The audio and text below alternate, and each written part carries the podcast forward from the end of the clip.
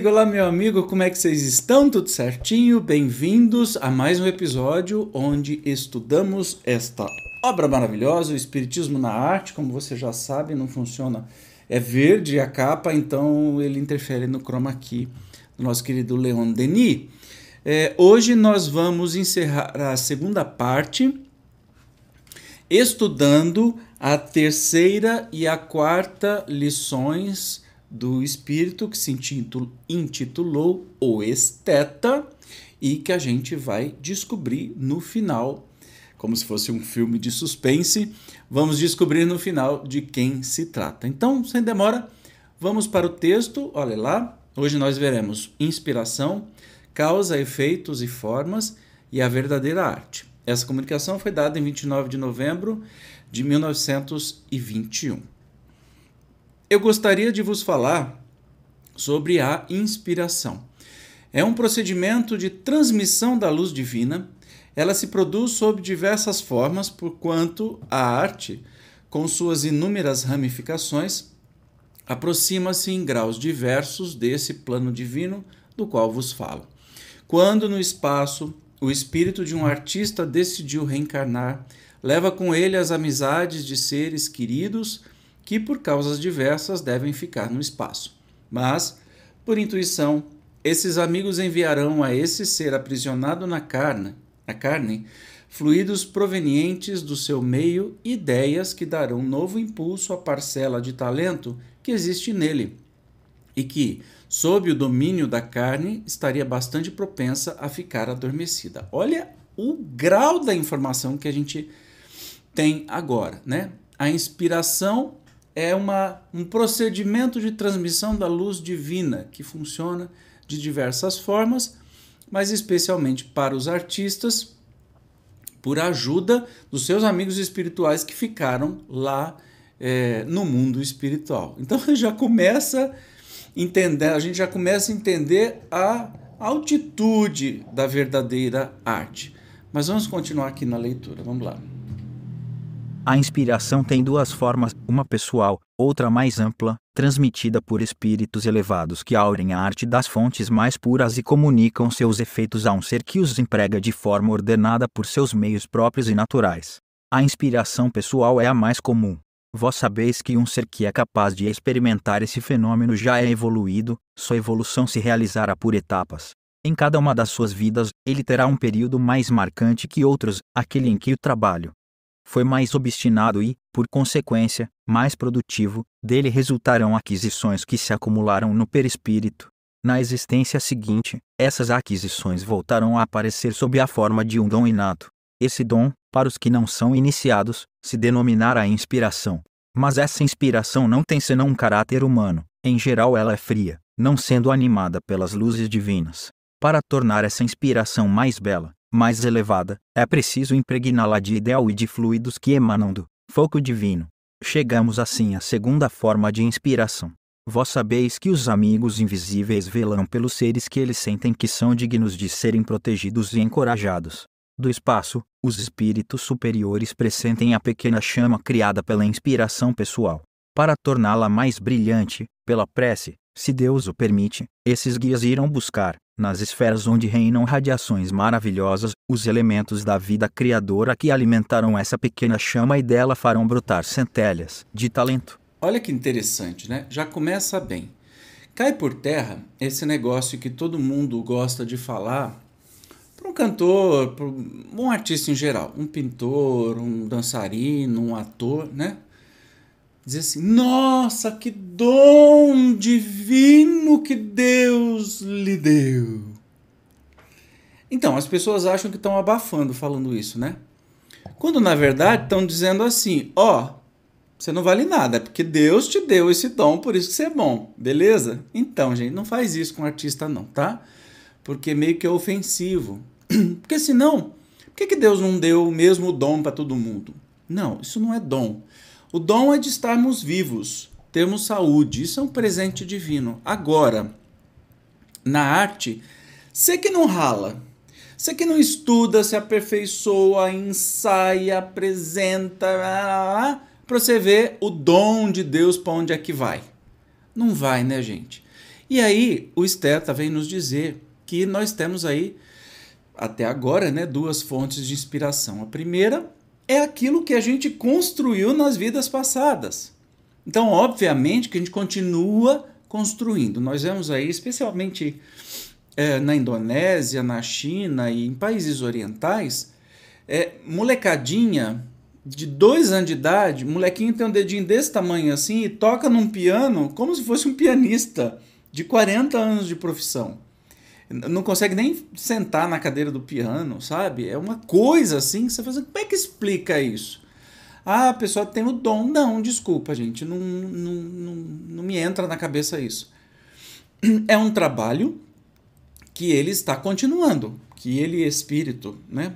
menino, menina, tanto faz, está continuando nessa vida. Portanto, de alguma maneira, enquanto criança, relembra algumas coisas e vai praticar. Mas também tem que praticar, porque se não trabalhar, não vem assim. É que nem, sabe, andar de bicicleta? Você aprende, você não esquece mais. Aí quando você pega depois de um tempão, você até desequilibra no começo, mas você já pega o jeito na hora, entendeu? Então a gente traz aí, não sei onde é que fica guardado, essas lembranças de outras vidas, né, para é, traz como inspiração e essa inspiração colocada em prática vira o, o, a arte em si, né? E aí a segunda forma de inspiração justamente é a vinda do espaço, né? A vinda dos espíritos, dos nossos amigos que a gente deixou do outro lado, dos seres superiores, de Deus, né? É, é disso que se trata.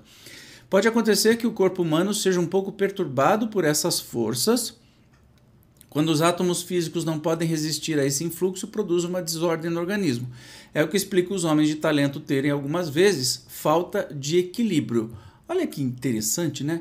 Falando é, sobre é, essa chama, né, que do espaço, os espíritos superiores é, pressentem que o artista está criando essa chama e, se Deus permitir, os guias, né, os mentores espirituais vão buscar nas esferas onde reinam é, radiações maravilhosas e que pode até perturbar o corpo humano do artista. Olha que interessante. Não é, é raro a gente ver artistas em espécie de transe ou que passam dias, né? Num transe, criando e compondo e pintando e escrevendo, enfim. Talvez tá aí essa explicação, né? De onde vem essa inspiração e que até desequilibra um pouco o corpo físico, tamanha é a força que tem. Eis a explicação material do fenômeno. O que sentirá o ser sob o efeito de uma inspiração? Se ele é suficientemente sensível, quando uma ideia, um pensamento que ele não podia prever, aflorar em seu cérebro, ele o assimilará como um receptor telefônico que recebe ondas elétricas e vibra à sua passagem. Ele é um pintor. De repente, sobre sua paleta, ele encontrará o segredo da mistura das cores que irá produzir uma nova cor, adaptando-se admiravelmente ao movimento de traços que torna o rosto expressivo, ou ao relevo que deve ser dado a um quadro que está em execução. Ele é um pensador, um escritor, um poeta. Desse mesmo cérebro brotarão a ideia, a imagem, a expressão que devem realçar e ilustrar a obra que tem necessidade de revestir uma forma mais elevada e mais colorida. Ele é um músico. No momento em que menos esperar, um acorde, uma série harmônica, uma melodia, virão, pela sua suavidade, sua pureza, sua riqueza, dar à sua composição um brilho que ela não teria conseguido adquirir. Se o ser humano é, desde o seu nascimento, tornado por um ideal, podeis calcular os novos tesouros que se ligarão a ele. A arte ideal é uma das formas da prece. Seu pensamento atrairá amigos invisíveis muito elevados, a ele será fácil fazer realçar o brilho da chama acesa anteriormente e, da alma do artista, brotarão obras inspiradas pelo belo e pelo divino. Geralmente é necessário que um artista fique em um meio são, porque a chama criadora que o anima pode extinguir-se, sob a influência de um ambiente fluídico carregado de moléculas materiais. A verdadeira arte não procura os prazeres da mesa, da carne, e aqueles dos quais o espírito e o cérebro não participam. Em vosso país, a França, tendes artistas maravilhosos que criaram obras admiráveis em todos os domínios. Os artistas da Renascença constituíram, devo-vos dizer, uma pleiade inspirada por um número não menor de grandes artistas do espaço. Esses artistas da Renascença haviam encontrado sua fonte criadora na antiguidade grega e latina. Após terem vivido na Grécia, no Egito e em Roma, retornaram ao espaço. Lá, seus conhecimentos se ampliaram, adquiriram um brilho, uma aparência particular. E quando reencarnaram, deixaram o paganismo para celebrar em todos os domínios a glória de Deus, da qual eles tinham se impregnado durante sua última passagem nas esferas celestes. Suas vidas anteriores sobre a Terra haviam sido consagradas a um trabalho de base, isso é, a preparação dessa pequena chama que devia ser como um dos polos atrativos da essência divina. É por essa razão que a obra dos pintores, dos escultores e dos músicos dessa época, da Renascença, tem essa cor de piedade, de doçura, de quietude que não encontrais na época presente. Lembra? Estamos falando aí do começo de 1900. E ele termina essa lição dizendo: Em minha próxima exposição, eu vos falarei da inspiração em vossa época.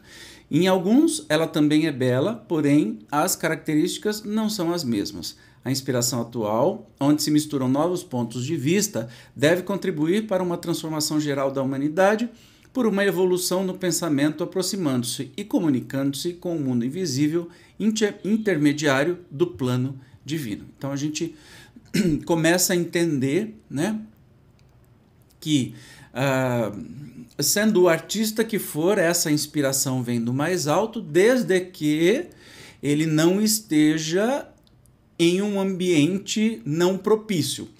Por isso que os artistas precisam do isolamento, do silêncio, para criarem suas obras. Entende?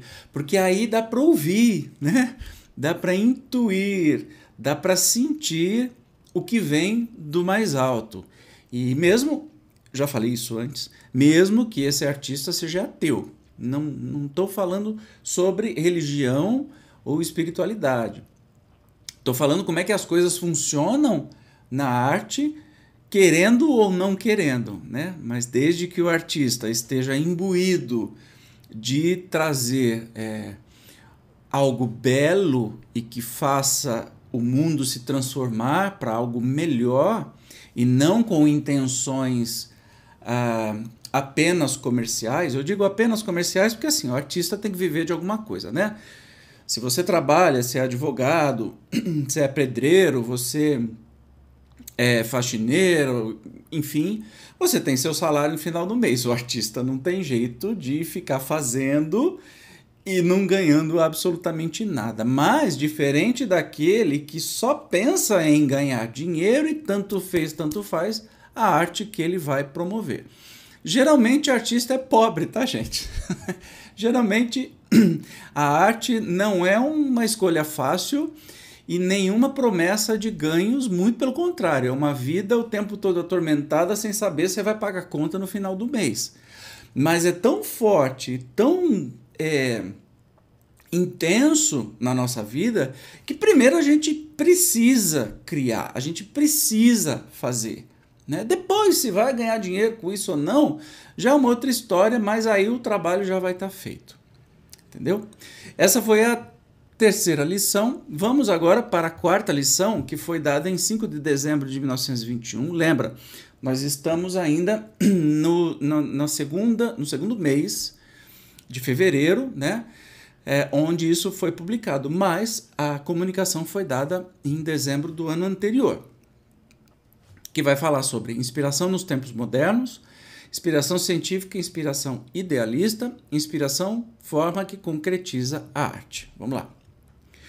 Vamos falar da inspiração nos tempos modernos. Vós ides compreender que há três grandes etapas: iniciação, trabalho e progressão.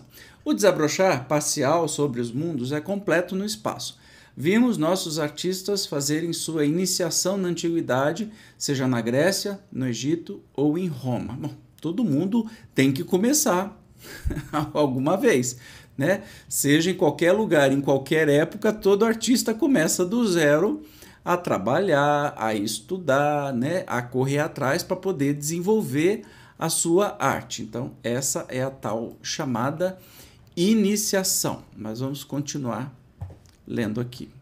De volta ao espaço, esses seres amadureceram e aproveitaram as qualidades adquiridas em uma ambiência material, retornando à Terra, em uma outra encarnação. Eles trouxeram seu ideal da época da Renascença. Depois esse ideal se expandiu, um século mais tarde, nas letras, nas artes e na arquitetura. Eu quero falar do século de Luiz Ordinal MASCXIV, tendo esses espíritos retornado ao espaço, durante um tempo bastante longo, a inspiração em geral foi apenas medíocre no século XVIII e latente no Chix, em que consiste a inspiração em nossa época. Os espíritos, imbuídos das belas obras rebuscadas sobre a terra e no espaço, e que estão atualmente desencarnados, retornaram no momento em que a arte e o espírito, divinizados, deverão reflorir de uma forma mais intensa. Paralelamente, outros espíritos, que anteriormente trabalharam para a evolução material, impregnaram-se de positivismo e, aqui na Terra, na hora presente, sua inspiração, que está classificada como inspiração pessoal, encaminha-se para as coisas científicas. Mas o grupo de artistas idealistas que fica no espaço busca iluminar com uma luz divina esses seres que têm belas qualidades, sob o ponto de vista do trabalho, e que devem fazer surgir a centelha da ciência, Eis porque, nesse momento, observais uma luta entre a ciência pura e a procura dos destinos humanos, sua formação e a do cosmos. Vós ireis me dizer, como concebeis a arte no espaço. A arte brota da inspiração, assim sendo era necessário vos mostrar como a arte se desenvolve e cresce numa evolução constante, para que pudesseis perceber a marcha ascendente da espiritualidade. Somente quando compreenderdes bem como a centelha artística, a centelha divina, se libera do espírito é que podereis compreender e também idealizar os quadros que se passam no espaço, mais grandiosos e mais completos que aqueles que vede sobre a terra e que deles são apenas um pálido reflexo. Então a gente precisa uh, assimilar daqui alguns pontos, né? Ele está falando sobre a questão de que depois da Renascença, né, foi é, foi um pouco mais difícil e tudo mais, e realmente eu fico me imaginando né, o, o, a altitude desse espírito, que nós estamos falando do barroco, depois nós estamos falando do romantismo e do classicismo, do romantismo, depois apenas, eu estou falando de música, mas em alguns lugares é a escultura, pintura também segue essa, essa mesma métrica, tá? Agora, é, depois vem o, as músicas mais modernas, a partir de 1900 para frente, que eu, Evandro, particularmente não tenho tanto prazer em ouvir, ou me inspira, né, com exceções, claro, mais é, do, do que as músicas mais antigas. Inclusive, ó, deixa eu convidar você, eu tenho um canal aqui, vocês me perdoem porque eu estou de novo com sinusite, o artista escolhe vir para. a gente tá lá no plano espiritual. Parênteses aqui. Fala assim: muito bem, artista, você quer exercer sua arte em que lado? Oh, eu quero ser cantor. Beleza, vai ser cantor, mas vai vir com problemas respiratórios, com muita sinusite, muita dor de garganta que é para você dar valor que você não é nada, né? O seu corpo a qualquer momento pode te tirar. Então baixa essa arrogância aí. E aí eu podia vir com dor no dedo ou no pé. Não, vem onde eu mais uso. E para variar, eu estou na minha 56 crise de sinusite que tá e ataca a garganta, vira faringite, etc e tal. Então, se eu dar uma tossida aqui, vocês me perdoem, tá? Então, é, vem dizer assim que a arte lá do plano espiritual, já que vem a inspiração, o que a gente faz aqui é o pálido reflexo do que tem no mundo espiritual. A partir daí, você começa a pensar o tamanho da coisa, né? Como deve ser a arte no plano espiritual, como o negócio deve ser grandioso, já que os próprios compositores, e eu acredito que nós vamos estudar isso aqui neste livro, vêm nos dizer, né, que nós aqui encarnados estudamos esses compositores, são gênios, etc e tal. Os caras vêm em espírito, dão um, um, uma comunicação dizendo que as obras deles é que nem uma pintura de jardim de infância. Olha a grandiosidade que deve ser no mundo espiritual e a gente consegue captar assim um pálido reflexo. Coisinha pouca, né? Os espíritos positivos terrestres, provindos de uma centelha criadora, procuraram, pela inspiração científica que lhes é própria e por aquela que recebem dos seres desencarnados, descobrir o mistério da vida e do universo. Todas as forças se entrecruzam, do mundo visível ao mundo invisível. Do alto, os espíritos idealistas buscam animar, com um ardor que os espiritualize, os seres que trabalharam em períodos diversos e que, desse fato, adquiriram uma inspiração pessoal, mais rígida e fria. Os cientistas da vossa época não viveram no mesmo tempo que os idealistas que conceberam tão belas obras, e é por isso que, do espaço, esses idealistas procuram estimular os cientistas. A inspiração pessoal destes últimos se confinou a um domínio que diz respeito à matéria. A centelha criadora atinge apenas o cérebro e não a alma. Portanto, era necessário que grandes espíritos iniciadores viessem do espaço dar aos vossos contemporâneos a insuflação inspiradora que os conduza, muito suavemente, pelos exemplos materiais, a revelação de forças desconhecidas. As ondas hertzianas são uma das formas concretas de correntes fluídicas, criadas por Deus e transmitidas pelos espíritos. O primeiro homem que, sob a forma de uma inspiração, constatou-lhes a existência, foi conduzido a esse fato, pouco a pouco, por invisíveis que queriam revelar aos terrestres o poder das correntes que eles desconheciam. Porém, da inspiração científica à inspiração idealista há uma distância. As dificuldades existem em razão dos meios de ação, mas, nos séculos futuros, será preciso que todos os seres vibrem em uníssono e, no momento atual, o núcleo de pesquisadores científicos tem necessidade de sentir uma inspiração em que se misturem a ciência e a forma espiritualizada da obra divina em toda a sua grandeza e sua beleza.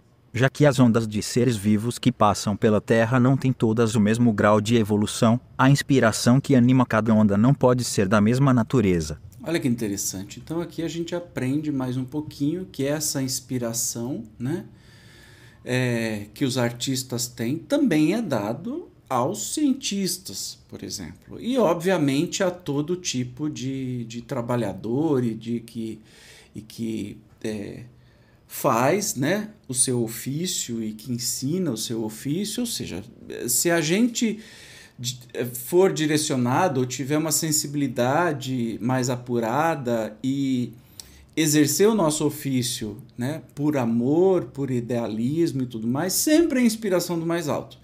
Aqui não deixa de ser, uh, mas diz assim que os cientistas é uma inspiração para o materialismo, obviamente, para desenvolverem, por exemplo, as vacinas da Covid que foram desenvolvidas em tempo recorde, obviamente teve inspiração do mais alto, né? Para serem desenvolvidas e foram desenvolvidas de diversas maneiras, diversas formas, né? Num tempo muito rápido, que aí mistura, né? A, o tanto que se investiu nisso, os trabalhos que já estavam em andamento, mas não ia muito para frente porque não ia dar lucro, então entra aí o materialismo, mas que sim, tem inspiração divina. A inspiração divina para a arte pega uma outra parte, que não é material, entende? É por isso que a gente, quando vai num espetáculo de teatro, ou num concerto, num, num show musical, vai ver é, exposições uh, de pinturas, esculturas, né, ou das diversas artes, a gente sai tocado e transformado por aquela arte, porque é exclusiva, não é nada material, é exclusivamente espiritual e chacoalha a gente e provoca emoções, enfim, e por aí vai. Mas vamos continuar. Para preparar o trabalho progressivo das gerações A, na inspiração científica, uma mistura de desconhecido, de surpresa que, algumas vezes, produz um ceticismo que não é durável. Fatalmente, no ciclo que se prepara, vossos sábios deverão aceitar e ensinar à humanidade as novas forças que brotam continuamente do espaço celeste. No dia em que vossos cientistas descobrirem, pela intuição e pela inspiração, a fonte das correntes que animam o universo, o ideal divino estará pronto para reflorir sobre a vossa terra e nós poderemos afirmar, convosco, que a evolução terrestre terá dado um grande passo. A evolução científica prossegue em todos os domínios, desde a preciosa descoberta material até a aplicação de princípios novos e positivos nas artes. Atualmente vossas artes, salvo a literatura, procedem desse gênero um pouco impulsivo de impressão e de inspiração. Se, durante a Renascença, as composições pareciam por vezes um pouco ingênuas, em vossos dias, a cor, a forma, o poder da inspiração não faltam, mas será preciso adquirir, nos séculos futuros, a noção de ideal que servirá de elo a todas as obras do pensamento.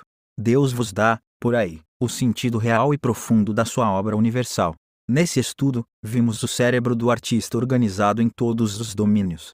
A inspiração, quer venha da personalidade ou do ideal divino, é a forma que concretiza a arte. Os seres carnais a adquirem na Terra, seu espírito a completa no espaço. Mais tarde, passaremos em revista as belas concepções que podem brotar de uma alma ardente no trabalho e plena de admiração pelo Criador. Ah, mas é bonito demais, né? A gente fica só imaginando como deve ser arte no espaço e que conforme a gente vai evoluindo, né?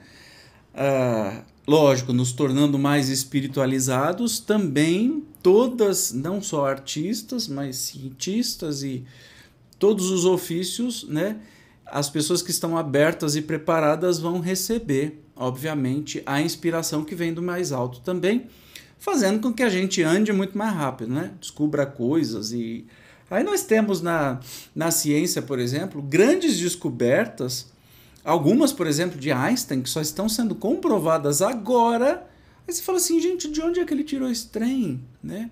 Além de ser um gênio que vem trabalhando durante suas vidas sucessivas também tem ajuda aí do mais alto, para a gente dar saltos né, na nossa evolução. Se você vê, na época que foi escrito isso, 1922, né, é, 1921, agora nós, 100 anos depois, o salto absurdo que nós tivemos em todos os sentidos de, de ciência, né, eletricidade, internet, tecnologia, blá blá blá, Moral, nem tanto, né? Infelizmente, moral são duas coisas que andam separadas, não precisam andar juntas.